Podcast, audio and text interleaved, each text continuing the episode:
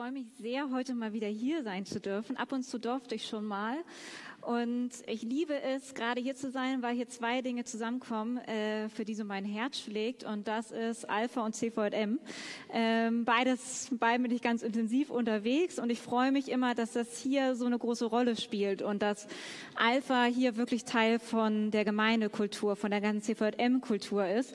Und da fühle ich mich dann immer gleich ganz zu Hause, obwohl ich ja aus dem hohen Norden, aus Hamburg komme.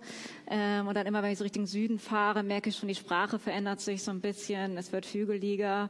Ähm, aber es ist sehr schön, das mal wieder erleben zu dürfen. Ich weiß nicht, wie es euch so geht, wenn ihr noch mal daran zurückdenkt. Stellt euch vor, ihr seid 14 Jahre alt. Für einige ist das länger zurück, für andere noch gar nicht so lange. Wie habt ihr euch euer Leben mit 30 vorgestellt? Was dachtet ihr, wie es dann ausschaut? Bei mir war es so, erstmal ist 30 sehr alt, wenn man 14 ist. Und dann ist doch irgendwie klar, ich habe auch gerade bei den Schwaben ist das klar, Häusle bauen und so, ne? Man hat irgendwie ein Haus, man hat doch einen Partner oder eine Partnerin, mindestens ein Kind mit 30 und so hat es doch eigentlich zu laufen. Da ist auch kein Wunder, dass wir das so denken, denn uns wird auch von klein auf im Prinzip suggeriert, dass das so zu laufen hätte. Man guckt sich nur so die Disney-Filme an. Es kommt immer das glückliche Ende am Ende, wenn dann Prinz und Prinzessin sich treffen. Ähm, dann ist doch immer alles gut. Selten wird gezeigt, wie es dann so weitergeht, wenn dann auch die Probleme in der Beziehung vielleicht mal so auftauchen, sondern das Happy End ist im Prinzip dann, wenn das Paar sich gefunden hat. Später, wenn man dann nicht mehr so viel auf Disney guckt, sondern eher Serien oder so, auch dort geht es meistens darum, dass er und sie sich doch endlich finden. Uns wird also ziemlich früh immer gesagt, was eigentlich so das Ideal ist. In den vergangenen drei Jahren haben wir eben rund um dieses Buch sehr intensiv uns mit christlichen Singles auseinandergesetzt und dazu geforscht. Und äh, dazu, also wenn da so ein Buch rauskommt, ist es normal, dass dann auch diverse Artikel dazu veröffentlicht werden und äh, verschiedene Zeitschriften ähm, dann dazu verschiedene Rezensionen schreiben und so. Und bei den Artikeln war es immer so, dass wir nicht die Bilder, die dazukommen, aussuchen, sondern wir liefern so ein bisschen den Text und zeigen eben die Studieninhalte. Und dann, wenn so eine Zeitschrift sowas veröffentlicht, dann suchen die dazu ein passendes Bild aus. Und ich fand es immer sehr spannend, mir anzugucken, was denn für Bilder so genutzt wurden für diese Single-Artikel. Und das hier ist ein Bild, das genutzt worden ist. Das habe ich euch mal mitgebracht, denn ich fand es einfach so bezeichnend. Der arme, einsame Mann, immer ist es schon Mann und keine Frau, meistens sind es die Frauen, der so leicht melancholisch bei Regen herausschaut. Man spürt so richtig die Traurigkeit und die Schwere, allein im Herbst da zu sein. Und ich fand das deshalb so spannend, weil nämlich ein Ergebnis unserer Studie war, dass die Lebenszufriedenheit recht, recht hoch ist von den Singles. Und das haben wir auch immer geschrieben. Aber das Bild war dann doch am Ende ein solches. Und das erlebe ich ganz oft, dass wir so ein Bild haben von dem Nicht-Idealen, von dem leicht traurigen, melancholischen Dasein der Singles. Und so ist es auch für die Singles zum Teil sehr hart, denn es ist immer, wenn wir eine Norm stellen, dann sind ja alle, die nicht dieser Norm entsprechen, automatisch nicht ideal. In der Studie hatten wir auch eine Frau gefragt, wie es ihr denn so ergeht, auch in der Gemeinde, und sie sagte, als Single bist du eben erstmal nicht normal. Und wir uns hat weiter beschäftigt, wie geht's in den Singles in Gemeinden? Ist das genauso gesellschaftlich wie auch in der Gemeinde oder nicht? Und es kam eben raus, dass 30 Prozent der Singles, das sind hier die vier und fünf, also eher hoch und hoch, sich in der Gemeinde stigmatisiert fühlen. Und man sieht auch, auch der Mittelbereich ist eher groß. Wer sich wirklich nicht stigmatisiert fühlt, ist sehr gering Dienstsumme. Und mich hat das ehrlich gesagt sehr erschrocken, denn ich habe das persönlich nicht so wahrgenommen, also nicht so sehr, schon ein bisschen, aber nicht so sehr. Ähm, und mich hat es erschrocken, dass Gemeinde anscheinend nicht der Ort ist, wo Singles gerne sind, sondern wo sie das noch mal mehr spüren. Ich bin nicht normal. Irgendwas ist hier nicht richtig. Und 30 Prozent ist einfach eine Zahl, wo ich merke, das lohnt sich, dass wir da noch mal reinschauen, wie wir das eigentlich ändern können.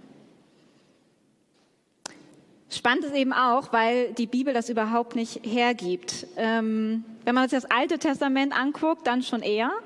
Wenn man im Alten Testament guckt, dann waren doch eigentlich alle verheiratet und Familien galt auch dort als Norm. Und nicht nur das, Familie war sogar auch Ausdruck von dem Bund mit Gott. Wir kennen bestimmt alle diverse Geschichten, sei es mit Abraham oder ähnliches, ähm, wo der Segen daran erkennbar sein soll, wie viele Nachkommen man hat.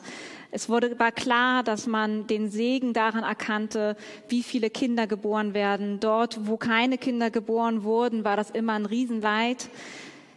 Dann gab es natürlich auch noch den Punkt, dass es keine Krankenversicherung gab, keine Altersvorsorge und nichts. Das heißt, Kinder sicherten auch ein Stück weit die Zukunft, das Alterwerden. Das galt auch dann wieder, dass dafür dann wiederum die Kinder gesegnet wurden, wenn sie sich dann um die ältere Generation kümmerte. Also die ganze Familienverbünde waren ganz, ganz elementar. Und das eben sowohl theologisch als auch einfach ökonomisch und kulturell. Damals wählte keiner freiwillig das Single-Sein. Das Schöne ist, dass auch schon im Alten Testament so ein bisschen anklingt, dass sich das noch verändert. In Jesaja 54 heißt es dann schon, dass eine unfruchtbare Frau irgendwann aber Kinder im Überfluss haben wird und dass ihr das zum Segen wird. Da merkt man schon, da können nicht die leiblichen Kinder gemeint sein, sondern da fängt schon so eine neue Dimension an. Und dann kommt der Knüller, und zwar Jesus als Single. Das ist nicht nur so ein bisschen nebenbei wie nett, sondern das ist wirklich revolutionär. Denn eben bis dahin wurde Segen und auch ein Stück weit Vollkommenheit eben in der Ehe an Kinder haben und und und äh, festgemacht. Und plötzlich kommt der, von dem gesagt wird, dass er der vollkommene Mensch ist, dass er ohne Sünde ist, dass er Ausdruck von dem Vater selbst ist und ist Single. Jetzt kann man sich ja fragen, aber uns wurde doch gesagt in Genesis schon, Schöpfungsauftrag, seid fruchtbar, mehret euch, bevölkert die Erde. Wie macht Jesus denn das, wenn er doch so vollkommen sei? Und das tut er eben, indem er deutlich macht, jetzt geht es um was anderes. Jetzt kommen wir in eine geistliche Kinderschaft. Jetzt geht es darum, dass du geistlich wiedergeboren wirst als Kind Gottes. Und der Auftrag, verändert sich nicht unbedingt, aber er erweitert sich. Er erweitert sich darum, eben Jünger zu machen und hinauszugehen und Menschen in die geistliche Kindschaft vom Vater hineinzurufen. Das heißt, man kommt so von diesem völligen Ideal der Familie, das auch Teil vom alten Bund war, diese Segensreiche, hin zu Jesus, der jetzt plötzlich Single ist und damit aber auch wirklich diesen neuen Bund verkörpert. Er verkörpert damit etwas komplett Neues. Und ich glaube, dass es nicht nur Zufall war, dass Jesus dann Single war, sondern ich glaube, dass das schon durchaus sehr bewusst war. Paulus setzt dann ja noch mal eine Schippe drauf und sagt gleich, ach, es ist eh viel besser, wenn alle Single sind. Ähm, er sagt, er hält das dann so ganz diplomatisch. Er sagt, ich wollte zwar lieber alle Menschen wären, wie ich bin, aber jeder hat seine eigene Gabe von Gott. Der eine so, der andere so. Ich glaube, Jesus macht ganz gut deutlich, eigentlich, dass das eine nicht besser ist als das andere. Das sagt Paulus ja im Prinzip auch. Jeder hat so seine Gabe von Gott und es ist immer noch sehr gut, dass es Familien gibt und dass äh, es immer noch Paare gibt und, und, und. Aber es wird eben deutlich, beides ist Gott gegeben. Beides ist ein Geschenk von Gott. Ich glaube, was so ein bisschen tricky ist an der Stelle vom 1. Korinther 7, wo Paulus das so sagt, ist diese Gabe von Gott. Ich merke auch in der Seelsorge oder auch jetzt, wo ich ganz viel mit vielen, vielen Singles zu tun hatte, die gesagt haben, ich leide unter dem Single-Sein und ich glaube nicht, dass ich da eine Gabe habe. Ich glaube, dass hier ein Missverständnis vorliegt, wenn man denkt, dass die Gabe des Single-Seins bedeutet, dass man es immer toll findet, dass man das Single-Sein liebt, dass man so wie Paulus ist und sagt, ich wünschte, alle wären wie ich, dass man nie irgendwelche Wünsche verspürt, dass man einfach nur glücklich ist. Ich glaube, hier ist Gabe nicht in diesem Geistesgabensinne gemeint, wie wir es ja später im Korinther haben, sondern so, wie es auch im Römer genutzt wird, zum Beispiel, wir haben die Gabe des ewigen Lebens. Also es ist eine Art Geschenk und es ist ein gutes Geschenk von Gott. Und trotzdem kann es einem manchmal so gehen, dass man Geschenke gerne umtauschen möchte. Wir haben also jetzt gesehen, als Single zu leben ist absolut biblisch. Es ist von, sogar Ausdruck vom neuen Bund. Es ist etwas, was Jesus sehr bewusst getan hat. Ähm, es ist eine Gabe, es ist ein Geschenk. Und trotzdem kam in unserer Studie ganz klar raus, dass nur drei Prozent freiwillig Singles sind. Alle anderen sagen, sie würden sich das gerne auch anders wünschen. Das ist eine sehr, sehr kleine Nummer. Ähm, und da gibt's natürlich dann auch Singles, die einfach sehr damit hadern. Ich hoffe, dass ihr als Singles trotzdem wahrnehmen könnt, dass das wirklich von Gott eine gewollte Lebensform ist, eine gesegnete Lebensform ist. Und dass es für ihn keinerlei Plan B ist, sondern dass es für ihn auch vielleicht einfach dein Plan A für dein Leben ist, auch wenn du das dir vielleicht mit 14 doch ein bisschen anders vorgestellt hast. Und ich glaube, diese Phasen, in denen es mal leicht und mal schwerer fällt, die gibt es in allen Lebensformen. Jetzt habe ich ja heute auch erst so richtig erfahren, dass hier mehr die Familien vor mir sitzen. Ich finde es trotzdem genauso, wie vorhin gesagt wurde, richtig schön, dass wir hier auch miteinander zu diesem Thema unterwegs sind. Denn auch die Studie zum Beispiel, die haben wir nicht für die Singles gemacht. Die Singles wissen ja, wie es ihnen ergeht, zumindest größtenteils. Sondern es geht um sowas wirklich darum, um anderen mal zu zeigen, wie lebt es sich eigentlich so als Single? Wie ergeht es ein? Was hat man für Wünsche, für Träume? Wo hadert man? Und vielleicht auch von den verschiedenen Illusionen, die man so hat, ein bisschen runterzukommen und einfach miteinander ins Gespräch kommen zu können. Ich merke, eine Illusion, die Singles eben oft haben, ist, man ist verheiratet, hat Familie und dann ist alles perfekt. Weil das eben auch in vielen Filmen so suggeriert wird. Und ich glaube auch, dass in vielen Gemeinden noch nicht so der Platz ist, um auch über die Probleme in Beziehungen zu reden. Die Probleme müssen nicht immer ständig von vorne überall verkündet werden, aber ich würde mir manchmal wünschen, dass zum Beispiel in Kleingruppen, in Hauskreisen, je nachdem, auch dafür noch mehr Raum ist, damit man einfach miteinander echt sein kann und miteinander merkt, beide Lebensformen haben so ihre Vor- und Nachteile. Und in beiden Lebensformen gibt es Phasen, wo man vielleicht mal denkt, ach, mal die andere Lebensform wäre auch mal nett. Ähm, und wie wäre es, wenn wir da noch mal tauschen?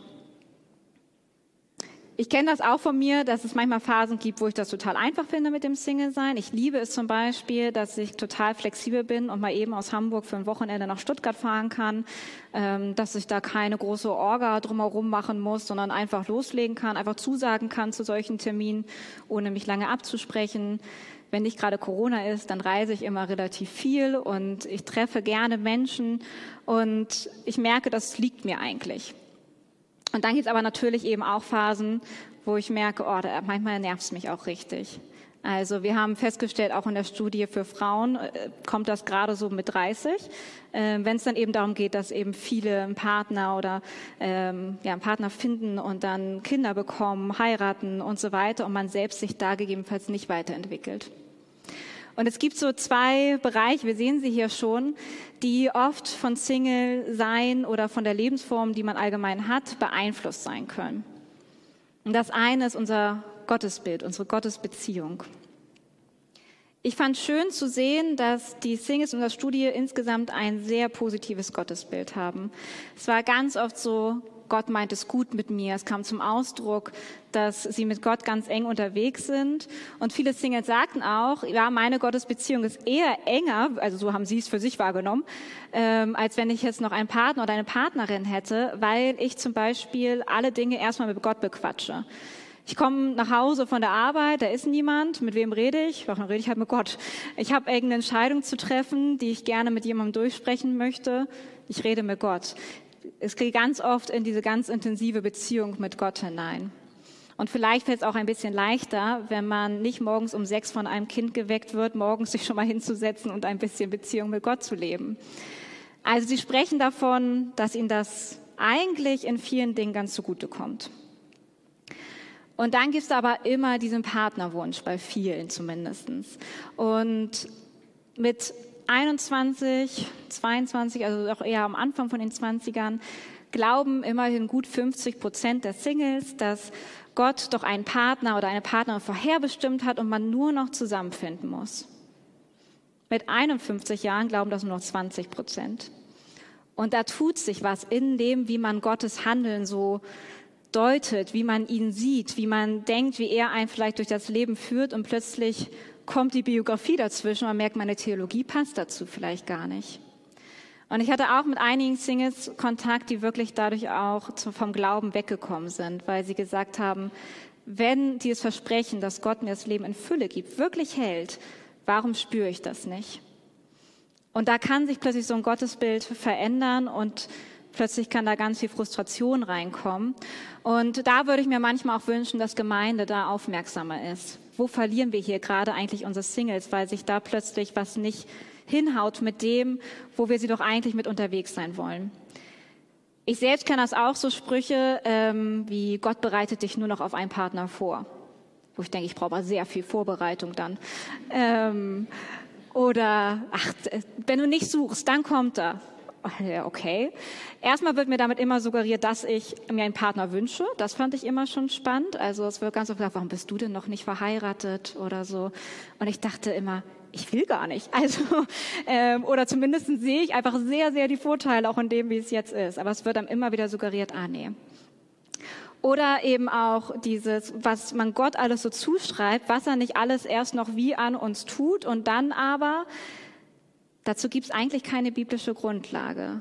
Und bei uns haben sich in der Gemeindekultur manchmal so Sätze eingeschlichen, wo wir, glaube ich, nochmal überprüfen müssen, was sagen wir da eigentlich unseren Singles und was für ein Gottesbild vermitteln wir damit, was vielleicht gar nicht so stimmt. Das hängt damit zusammen, dass wir manchmal im Leben die Erfahrung machen, dass Gott unsere Wünsche nicht erfüllt. Und das ist richtig hart. Das kann natürlich eben der Partnerwunsch sein, das kann aber auch der Kinderwunsch sein, der nicht erfüllt wird, was richtig hart ist. Auch hier ist Gemeinde oftmals sehr unsensibel und fragt eher nach, ach, sie hat doch schon ein Jahr verheiratet, wo bleiben denn die Kinder? Das kann der Berufswunsch sein, wo es irgendwie sich nicht so entwickelt. Das kann ständige finanzielle Not sein. Manchmal erfüllt Gott unsere Wünsche nicht so, wie wir uns das vorstellen. Das sehen wir auch schon in der Bibel. Ähm, ich bin immer mal wieder überrascht, wenn ich die Geschichte von Lazarus lese. Denn Martha, eine gute Freundin von Jesus, ruft ihn, sagt, mein Bruder ist hier oder ist am Sterben, komm mal. Und Jesus lässt sich echt Zeit. Dann taucht er irgendwann auf und Martha sagt auch nur, Herr, wo warst du die ganze Zeit? Jetzt ist er tot. Wir wissen, dass Jesus dann zwar ihn noch auferweckt, aber man merkt ganz klar, Martha hat sich das ganze Handeln von Jesus zu einem deutlich anderen Zeitpunkt gewünscht und deutlich anders in der Form. Manchmal handelt Gott nicht so, wie wir uns das wünschen und wie wir uns das vorstellen. Und das ganz unabhängig von unserer Lebensform. Jetzt kann sich das beim Single-Sein natürlich auch noch jederzeit ändern. Ähm, von daher, das ist nicht so ganz in Stein gemeißelt. Und trotzdem ist es, glaube ich, wichtig, dass wir als Singles nicht so in einer Warteposition sind und sagen, Gott, jetzt erfüll mir endlich meine Wünsche und dann lege ich richtig los, sondern dass wir es wirklich auch annehmen und dass wir es so annehmen, wie es ist. Da kommt die Frage, wie versöhnt bist du eigentlich mit deiner Biografie? Wie versöhnt bist du mit deiner Biografie? Das kann als Single sein, das kann aber auch mit dem Ehepartner, mit der Ehepartnerin sein, das kann mit den Kindern sein. Die Frage stellt sich immer mal wieder, wie versöhnt bin ich da eigentlich und wie gehe ich da auch mit Gott um? Wie bin ich da eigentlich mit Gott im Gespräch, da wo es vielleicht auch anders lief? Warum Gott die Wünsche nicht erfüllt, das finde ich, ist ein wahnsinnig schwieriges Thema, zu dem ich glaube ich nicht die ideale Antwort habe. Aber ich würde mir wünschen, dass wir damit nicht alleine bleiben. Es gibt so Themen, wo wir das Gefühl haben, ach, darüber zu sprechen, das ist irgendwie nicht, ah, nicht so gut. Aber ich glaube, gerade auch wenn wir so Wünsche haben, die nicht erfüllt sind, ist es gut, mit Menschen darüber zu beten, auch diese Wünsche bewusst abzugeben, über diese Wünsche zu trauern und eben dann auch zu gucken, wie kann es denn dann anders aussehen. Und ich glaube, das ist etwas, was Gott garantiert, dass es mit ihm nicht langweilig wird und dass da auch wieder neue Dinge entstehen dürfen, die wir uns eben mit 14 vielleicht nicht so gedacht haben, aber mit 30 vielleicht super sein können. Ein anderer Punkt, der beeinflusst sein kann durch das Single-Sein, ist ähm, die Lebenszufriedenheit. Ich hatte gerade schon gesagt, das Schöne ist, dass die Singles eine relativ hohe Lebenszufriedenheit mit sich bringen. Und das hat mich total gefreut, weil das so ein bisschen gegen dieses Stigma geht, gegen dieses Bild am Anfang mit dem armen, traurigen Jungen, der da sitzt.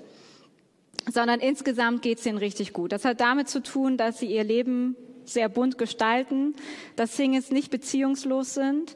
Im Gegenteil, Singles haben oft mehr Freundschaften, ähm, sind oft weiter unterwegs mit unterschiedlichsten Menschen, als es Paare sind. Sie investieren sich ganz stark oft in ihre Herkunftsfamilien, also in ihre Eltern, in Geschwister, in Neffen, Nichten. Das sind oft ganz enge Bezugspersonen, wo sie auch gerne mit unterwegs sind. Auch hier wieder Gemeinde nehmt sie mit rein, lasst sie miteinander unterwegs sein, denn das sind oft Räume, wo Singles auch gerne sind. Sie sind auch gerne mit Familien unterwegs.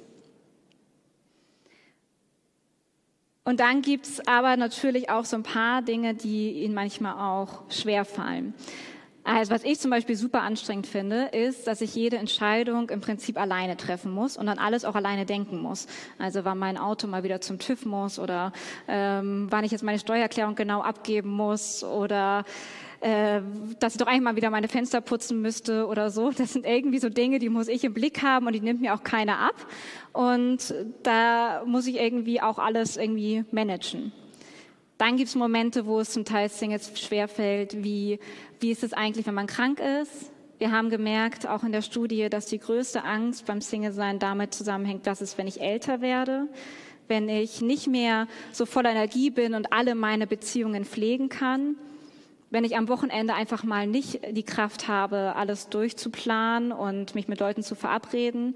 Denn da, wo sich bei Familien das irgendwie so automatisch ergibt, dass man Gemeinschaft hat, passiert das eben bei Singles nur, wenn man sich auch darum kümmert.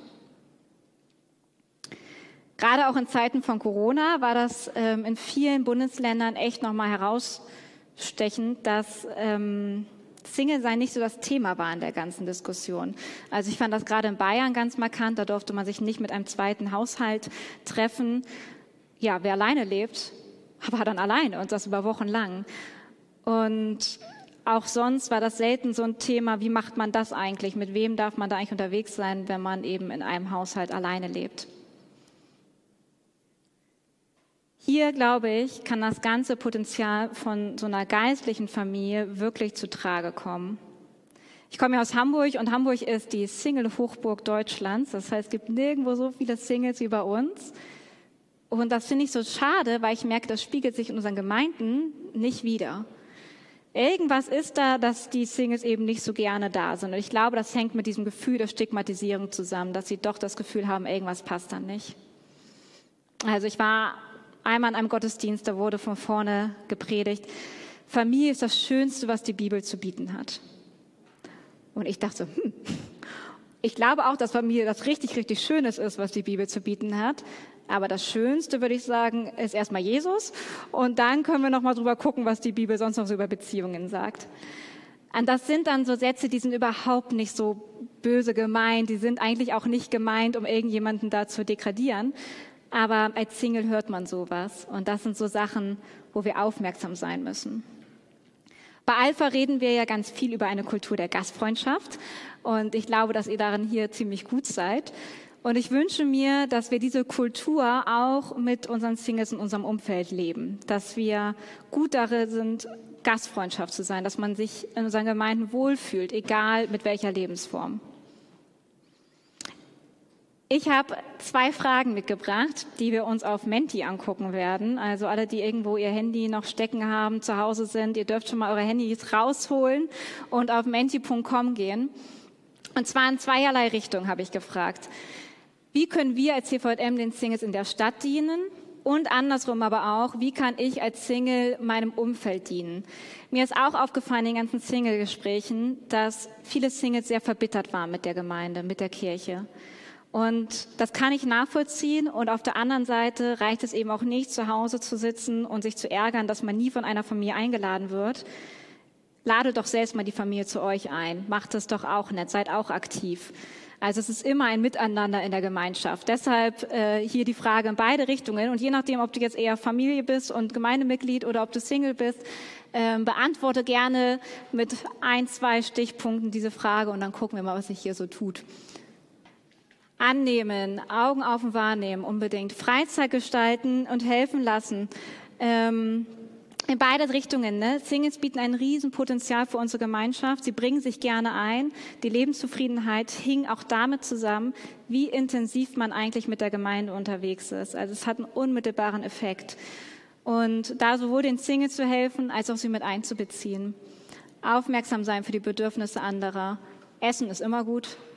Babysitten Genau, es ist so eine Win-Win-Situation. Ne? Also ergänzt einander, auch die gemischten Hauskreise, die da kamen. Ich glaube, das ist super wichtig, denn das Familienleben wird idealisiert, aber Single-Leben ja auch oftmals. So der freie, glückliche Single, das Bild gibt es ja auch.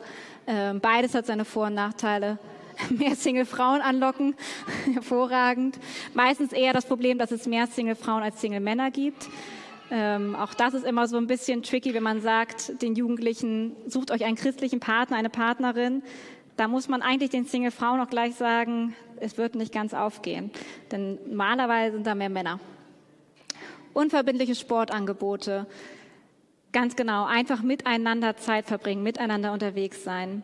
Was ich auch spannend fand, bei mir ging es nämlich nicht so, war, dass sich die allermeisten Singles wirklich Single-Angebote in der Gemeinde wünschen. Und äh, meine Gemeinde hat das jetzt ganz neu gestartet. Zwei Mädels aus unserer Gemeinde und beim ersten Treffen waren 50 Singles aus den Gemeinden drumherum. Und alle waren völlig irritiert, wo die alle jetzt herkamen. Aber da merkt man, da war echt ein Bedürfnis da und hört darauf, welches Bedürfnis ist eigentlich bei euren Singles da. Was wünschen die sich? Unterstützt sie, wenn sie sowas initiieren möchten. Gleichzeitig, liebe Singles, wartet nicht darauf, dass es jemand für euch initiiert. Initiiert es einfach selbst. Ich glaube, was deutlich wird, ist, dass Gott uns bewusst in eine Gemeinschaft gestellt hat. Jesus und Paulus waren immer auch in Gemeinschaft unterwegs. Sie waren als Single auch nie beziehungslos. Lasst uns da als Gemeinde wirklich miteinander unterwegs sein, einander im Blick haben, miteinander auch Gott einfach entdecken in den verschiedenen Lebensformen. Ich glaube, dass das schon auch ein Segen drauf liegt, dass Gott so vielfältig handelt und dass Gott auch so vielfältige Menschen geschaffen hat und wir so unter, unterschiedlich unterwegs sein dürfen. Ich würde gerne noch zum Schluss beten und dann gebe ich rüber. Vater, ich danke dir, dass du uns unterschiedlich geschaffen hast. Ich danke dir, dass dein Segen sowohl auf Familien liegt und ich bitte dich um für die Familien, dass du sie segnest, dass du sie erhältst, dass du ihnen ein Segen bist, dass du der Zentrum der Familien bist. Und ich bitte dich darum, dass du die Singles segnest, dass du ihnen zeigst, dass du alles für sie bist, dass sie aber auch offen sein dürfen dort, wo sie leiden, dort, wo Dinge schwierig sind, dass sie da Hilfe erfahren, dass sie wirklich mit Familien und mit anderen Singles unterwegs sein können. Gott, du bist gut und wir wollen das auch glauben, da wo Wünsche nicht erfüllt werden. Und ich bitte dich darum, dass wir das immer wieder erfahren dürfen, dass du dich ganz neu zeigst, da wo wir es vielleicht gar nicht mit gerechnet haben. Gott, wir geben dir hier den CVM und die Familien und die Singles, die hier miteinander unterwegs sind, in deiner Hand und bitten dich, dass du da Gemeinschaft förderst, dass du wachsam sein hilfst, dass du wirklich ein Leib hieraus formst. Danke, Jesus, dass du Mittelpunkt des Ganzen bist und danke, Jesus, dass du da bist. Amen.